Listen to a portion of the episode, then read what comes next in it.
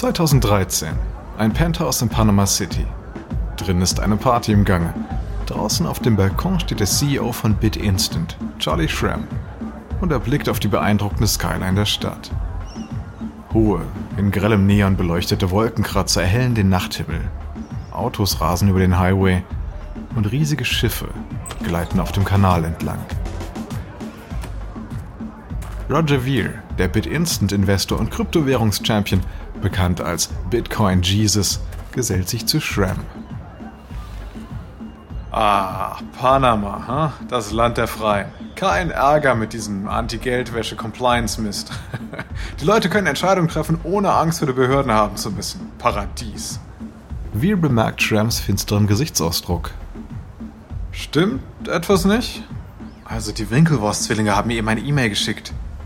Die neue Website von BitInstant soll innerhalb von 30 Tagen online sein. Sonst streichen sie mir die Finanzierung. Und das, das würde das ausbedeuten. Ach, die typische Winkelwurst-Übergriffigkeit, hm? Ich fühle mich wie Dreck behandelt. Sie haben mich tatsächlich ein Kind genannt und dass ich alles falsch mache. Als hätten die beiden jemals wirklich ein Unternehmen geführt. Veer legt einen Arm um Shram. Vergiss sie. Die benutzen dich wie eine Marionette. Das stimmt auch nicht. Sie wollen ja, dass Bitcoin Erfolg hat. Sie haben nur eine komplett andere Vorstellung davon, wie man das macht. Wie ich es mache? Oder wie du? Shram dreht sich zurück zum Gelände, um die Stadt zu betrachten. Ich weiß es nicht. Es sind ja nicht nur Sie. Gareth hat mir auch gemailt. Es geht um, es geht um BTC King. Ein Typ aus Florida, wichtiger Kunde. Gareth meint, ich soll sein Konto schließen, weil die Transaktionen dort ganz schön nach Geldwäsche riechen. Und? Was hast du gesagt? Geldwäsche? Cool! Das habe ich gesagt. Mann, ich hätte wirklich nicht so flapsig daherreden sollen. Gareth ist immerhin mein Mitgründer. Komm schon, Charlie. Komm zurück zur Party.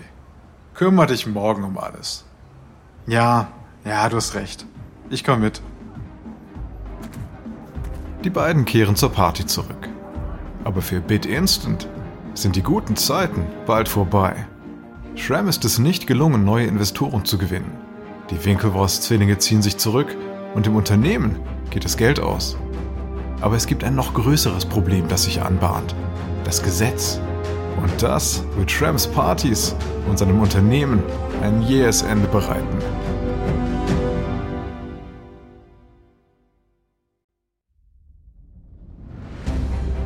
Ich bin Alexander Langer für Wandery und das ist Kampf der Unternehmen.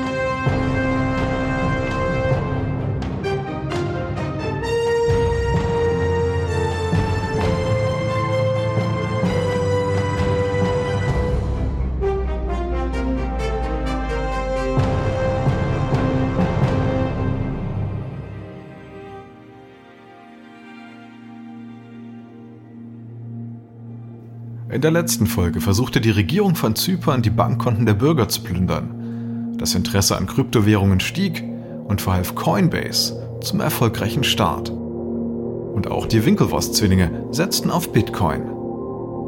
Doch nun sind die Brüder besorgt, dass ihre Wette auf die Handelsplattform BitInstant und deren jungen Gründer Charlie Schramm nicht aufgeht und ihr Comeback zunichte machen könnte. Dies ist Episode 3 der große Schwindel in Zeitlupe.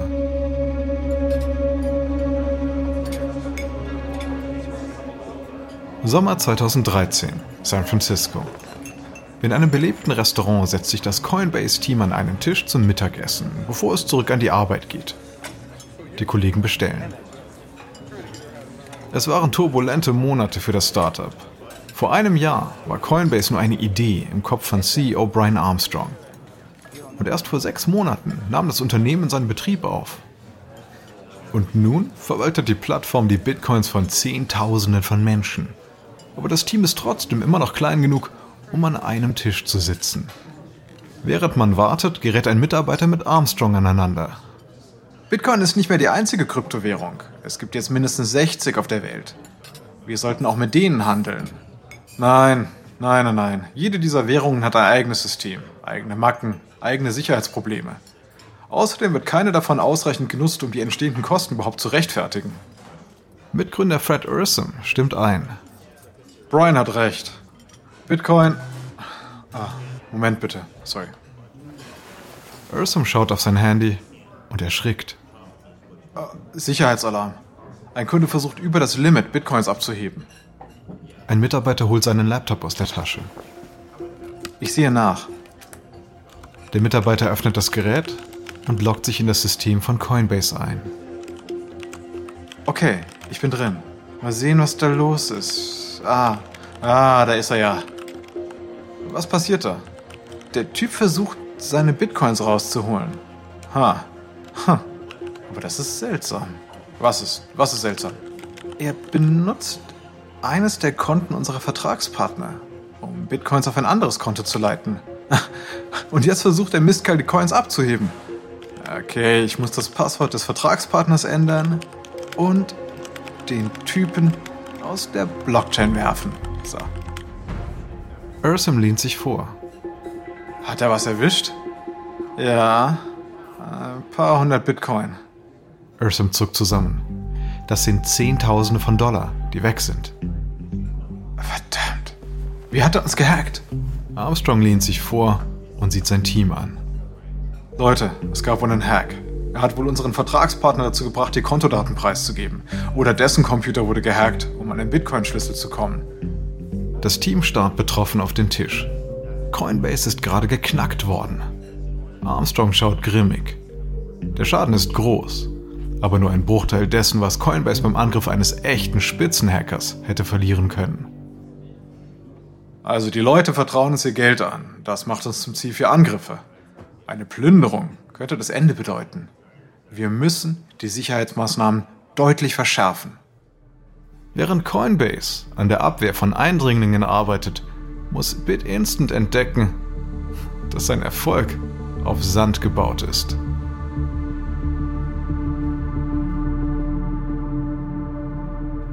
Juli 2013. Das Büro von BitInstant in Manhattan. Charlie Schramm lehnt sich in seinem Lederbürostuhl zurück und hält das Festnetztelefon ans Ohr. Er führt gerade ein heikles Gespräch mit dem Anwalt von BitInstant. Dessen Aussagen gefallen ihm nicht. Mr. Schramm, nach dem Gesetz ist jedes Unternehmen, das mit Kryptowährungen zu tun hat, ein Geldübermittler. Aber, aber die Transfergesetze sind älter als Bitcoin. Die Gesetzgeber haben nur an Dollar gedacht, nicht an digitale Währungen. Hm, vielleicht gelten sie nicht für uns. Das ist ein sehr unwahrscheinliches Szenario, Mr. Schramm. Die Realität ist, dass BitInstant jetzt, da es seine Partnerschaft mit OboPay verloren hat, außerhalb der Gesetze operiert. Schramm ist sauer. OboPay ist das Zahlungsunternehmen, das BitInstant von allen regulatorischen Problemen befreien sollte. Um US-weit tätig zu sein, benötigt BitInstant für jeden Bundesstaat eine Geldtransmitterlizenz. Aber eine Lizenz für alle 50 Staaten zu erhalten, ist teuer und zeitaufwendig. Deswegen nahm BitInstant eine Abkürzung. Das Unternehmen schloss einen Vertrag mit OboPay, um von dessen landesweiten Lizenzen zu profitieren. Das schien die perfekte Lösung zu sein, bis OboPay die Partnerschaft einfach kündigte. Was soll's? Das ist kein unüberwindbares Hindernis. Wir können einen neuen Partner finden. Oder wir können unsere eigenen Lizenzen beantragen. Okay. Und in der Zwischenzeit gehen Sie bitte mit der Seite offline. Was? Mr. Schramm, Sie müssen die Seite vom Netz nehmen. Wir können Sie nicht vertreten, wenn Sie das nicht tun. Verstehen Sie? Aber es, es gibt keinen Präzedenzfall. Kein Gericht hat jemals gesagt, dass diese Gesetze für Bitcoin gelten. Ich bin mir sehr sicher, dass ein Gericht entscheiden würde, dass Sie gegen die Geldtransfergesetze verstoßen. Gehen Sie also bitte offline. Das würde uns komplett ruinieren. Es wird Ihnen Zeit verschaffen, eine Lizenz zu bekommen. Nicht nur die Firma ist in Gefahr, Sie auch. Auf unerlaubte Geldübermittlung steht eine Strafe von bis zu fünf Jahren Gefängnis.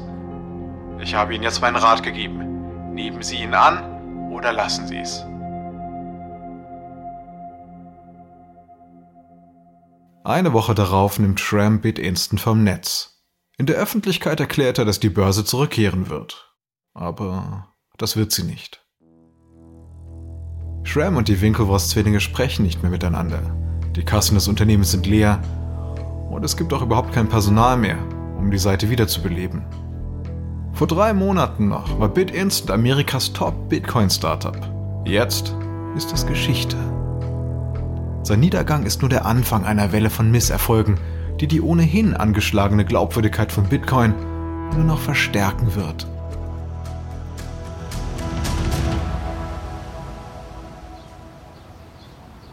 Oktober 2013, San Francisco. Ross Ulbricht schlendert mit seiner braunen Laptop-Tasche über der Schulter die Diamond Street entlang. Es ist nun fast drei Jahre her, dass er Silk Road gegründet hat.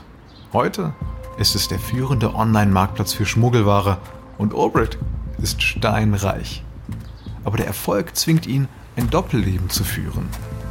Seine Vermieter haben keine Ahnung, was er eigentlich tut. Julia hat sich wegen der Website von ihm getrennt.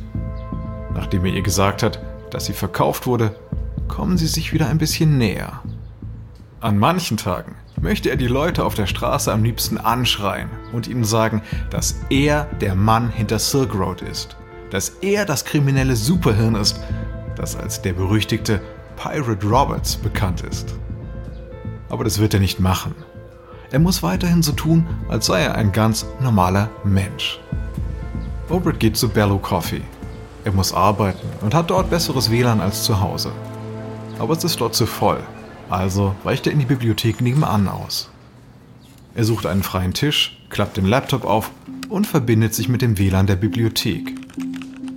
In dem verschlüsselten Chatprogramm, das er und seine Mitarbeiter benutzen, wartet eine Nachricht auf ihn. Können Sie eine Anfrage an den Kundendienst beantworten? Ach, Roberts Schultern sinken. Das Verbrechen ist gar nicht so glamourös, wie er sich das vorgestellt hatte. Die meisten Tage bearbeitet er einfach Kundenbeschwerden. Er tippt also eine Antwort. Klar, ich logge mich ein. Obrit öffnet ein neues Fenster und wählt sich in das Programm von Silk Road ein. Jetzt hat er vollen Zugang zur Website. Eine Frau, die in Liebesromanen stöbert, setzt sich Ulrich direkt gegenüber. Er beäugt sie misstrauisch über seinen Laptop hinweg. Sie ignoriert ihn und schlägt ein Buch auf. Ulrich entspannt sich und arbeitet weiter. Bin eingeloggt. Welche Nachricht ist es? Plötzlich schallt eine Stimme durch den Raum. Ulrich dreht sich um und erblickt einen Mann, der eine Frau mit der Faust bedroht. Dann bewegt sich neben ihm etwas. Er wendet sich um und sieht gerade noch, wie die Frau mit dem Liebesroman seinen Laptop nimmt und wegzieht. Rupert versucht den Laptop wieder an sich zu bringen, aber das Paar, das sich eben noch gestritten hat, packt ihn. Sie schleudern Albrechts Körper gegen den Tisch und zwingen seine Hände auf den Rücken. Er spürt das kalte Metall an den Handgelenken. Das Klicken der Handschellen bedeutet, es ist das Ende seines Lebens als freier Mann. Es ist auch das Ende von Silk Road. Nachdem das FBI Orbex Laptop beschlagnahmt hat, während er eingeloggt war, hat es nun volle Kontrolle über die Website. Alle Details von Kunden und Verkäufern sind einsehbar. Es ist eine Unmenge an Beweismaterial, dem die Behörden auf der ganzen Welt bald nachgehen werden.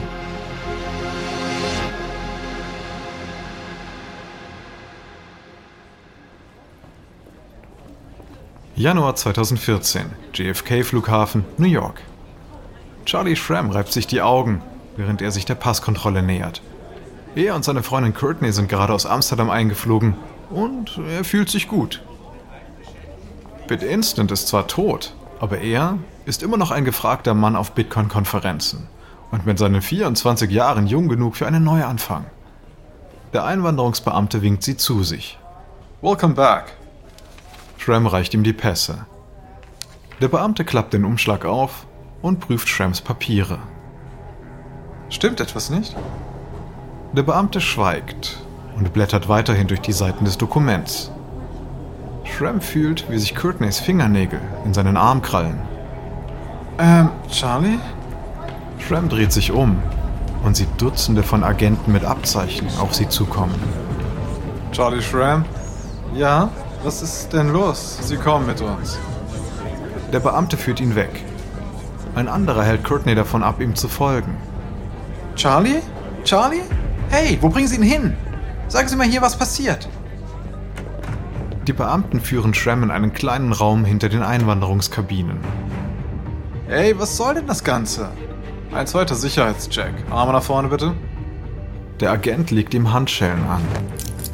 Sie sind verhaftet wegen Beihilfe zur Geldwäsche, wegen des Betriebes eines unlizenzierten Geldtransfergeschäfts und weil Sie verdächtige Aktivitäten nicht gemeldet haben. Aber ich. Ich verstehe nicht einmal die Anklagepunkte. Ich. Ich will einen Anwalt. Zuerst ein paar Fragen. Nein. Nein, nein, nein. Ich will erst einmal meinen Anwalt. Jetzt. Gut. Dann können Sie im Büro in der Stadt auf Ihren Anwalt warten. Auf geht's. Fahren wir los.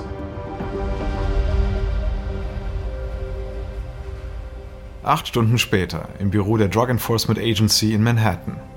Shram steht in einer Gefängniszelle und starrt Courtney durch die Metallgitter an. Courtney versucht sich zusammenzureißen, aber Shram kann an ihren roten Augen sehen, dass sie keine guten Nachrichten hat. Dein Anwalt kommt gleich. Haben Sie etwas gesagt? Ich verstehe immer noch nicht, warum ich überhaupt hier bin. Es, es hat wohl irgendwas mit Bobby Fayella zu tun. Fayella? Wer ist das? Nie von ihm gehört. Online ist er als BTC King bekannt. Shram zuckt zusammen. Jetzt versteht er. Denn BTC King ist der Bit-Instant-Kunde, der Bitcoin im Wert von etwa eine Million Dollar erstanden hat. Er hat das Digitalgeld dann an Leute weiterverkauft, die auf Silk Road Drogen beschaffen wollten. Shram wusste, was BTC King tat. Aber anstatt es zu melden, half er BTC King dabei, an die nötigen Bitcoins zu kommen. Das FBI muss BTC King also hochgenommen haben, nachdem es die Daten von Silk Road überprüft hat. Nachdem sie nun BTC King gefunden haben, führten die Beweise die Ermittler direkt zu Shram und zu BitInstant. Courtney? Wie, wie lange. Wie lange könnte ich dafür bekommen? Courtney versucht nicht zu weinen. Der Anwalt sagt. Er sagt bis, bis zu 25 Jahre. Oh, Charlie, was sollen wir jetzt tun? Shram fühlt, wie ihm die Tränen über das Gesicht laufen. Er hätte auf sie hören sollen. Auf die Anwälte. Auf die Winkelwurst-Zwillinge. Aber es ist zu spät. Shram wird zu zwei Jahren Gefängnis verurteilt. Der spektakuläre Fall ist ein weiterer Schlag für Bitcoin. Nach dem Absturz von BitInstant und dem Auffliegen von Silk Road fügen Shrams Straftaten dem ramponierten Ruf von Bitcoin weiteren Schaden zu. Bitcoin wurde als die Zukunft des Geldes gepriesen. Aber es scheint eher ein Werkzeug für Kriminelle zu sein, um ihre dunklen Geschäfte zu treiben. Und das Schlimmste steht noch bevor. Denn die weltweit führende Börse für Kryptowährungen steht kurz davor, komplett in Flammen aufzugehen und Tausende von Bitcoin-Besitzern in den Ruin zu treiben.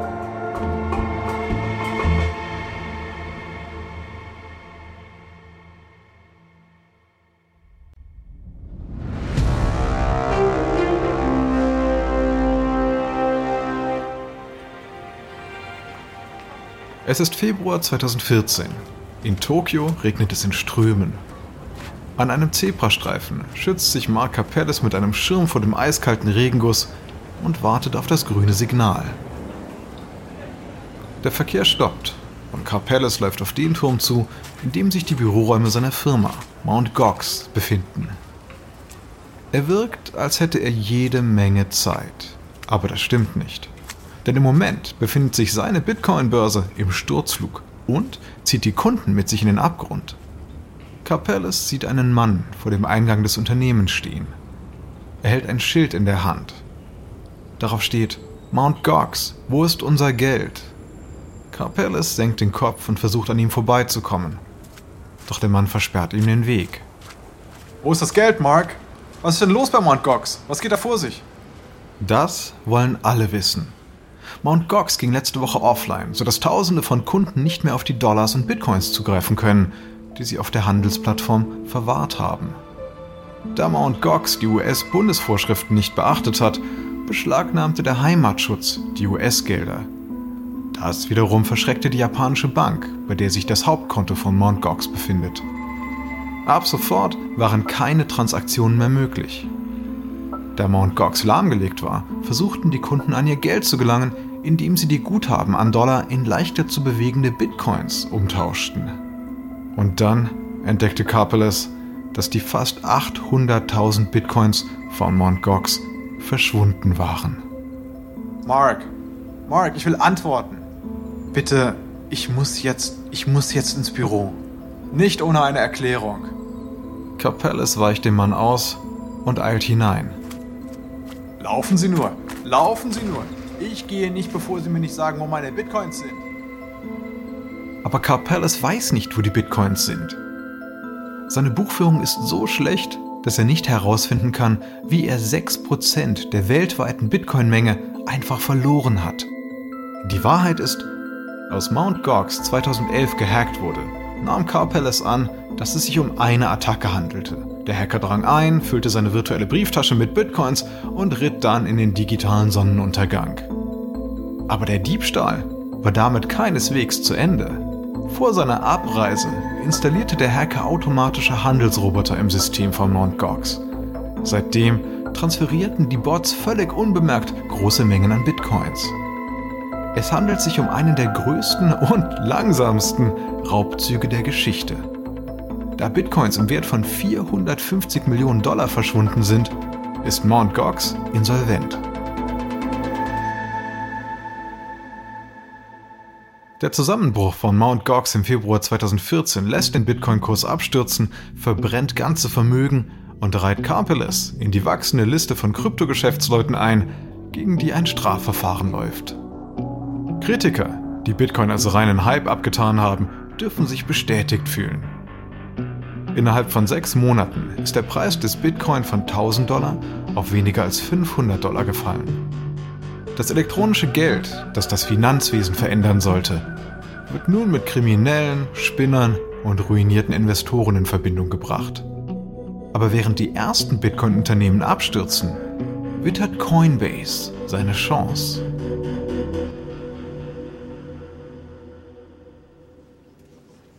Ende 2014 im Büro eines Risikokapitalgebers im Silicon Valley zeigt Coinbase-Mitgründer Fred Ursum auf eine Folie seiner Präsentation. Wir bei Coinbase sind das integerste Unternehmen im Bereich Bitcoin. Im letzten Jahr ist die Kundenzahl von 600.000 auf 1,6 Millionen gestiegen. Und wir bereiten etwas für den nächsten Wachstumsschub vor. Coinbase Exchange eine Börse mit Sitz in den USA, nicht irgendwo in Russland oder in Slowenien. Eine Börse, die den Menschen ihr Geld anvertrauen können. Im Gegensatz zu Mt. Gox. Ein Risikokapitalgeber unterbricht. Moment, werden Bitcoins nicht schon auf Ihrer Plattform gehandelt? Ja, aber wir adressieren mit der Börse professionelle Händler und Hedgefonds. Und dazu brauchen wir eben eine richtige Börse. Eine, die Regulierung ernst nimmt. Eine Investorin schaut Ursum über ihre Brille hinweg an. Und Coinbase unterläuft die Regulierung. Äh, niemand mag den Papierkram, aber wir wollen durch die Regeln Vertrauen gewinnen. Der Durchschnittsbürger möchte sein Geld eben sicher anlegen. Coinbase will also äh, was sein? Der ehrhafte Schütze im Krypto-Wildwest? Ja, richtig. Hm. Bitte nochmal die erste Folie. Auf der wird die Verwendung von Bitcoin beschrieben. Unter dem ersten Punkt steht, Bitcoin sei immun gegen länderspezifische Sanktionen. Äh, naja, Bitcoin wird ja nicht durch nationale Grenzen behindert, will ich damit sagen. Man kann also damit Sanktionen unterlaufen, richtig? Naja, wir haben strenge Kontrollen. Leute aus bestimmten Ländern können bei uns keine Konten eröffnen. Und das äh, Brechen von Sanktionen heißen wir nicht gut. Warum betrifft dann der erste Punkt die Tatsache, dass Bitcoin Sanktionen umgehen kann?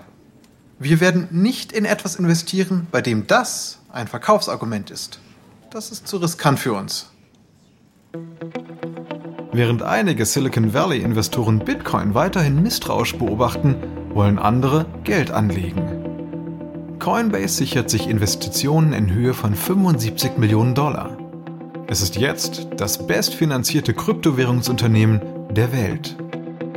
Mit reichlich Geld und dem Plan, eine eigene Bitcoin-Börse zu gründen, um die von Mt. Gox hinterlassene Lücke zu füllen, ist Coinbase nun für den großen Wurf bereit.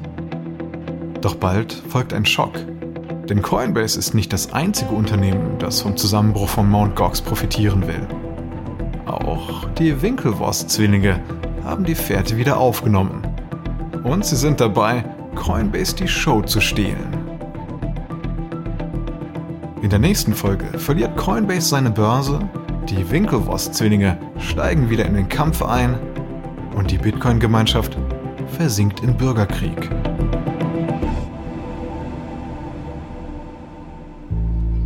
Dies ist Episode 3 von Kampf der Kryptowährungen aus Kampf der Unternehmen von Wandery.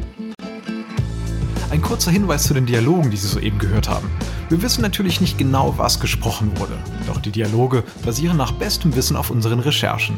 Wenn Sie mehr über die Ursprünge von Bitcoin erfahren möchten, empfehlen wir das Buch Digital Gold von Nathaniel Popper. Ich bin Ihr Sprecher, Alexander Langer. Tristan Donovan hat diese Geschichte geschrieben. Sprecherrolle Michelle Phillip. Karen Lost unsere leitende Produzentin und Redakteurin. Herausgegeben und produziert von Emily Frost. Sounddesign von Kylie Randell. Unser Produzent ist Dave Schilling. Unsere ausführenden Produzenten sind Jenny Laura Backman und Marshall Louis. Erstellt von Ernan Lopez für Wandery.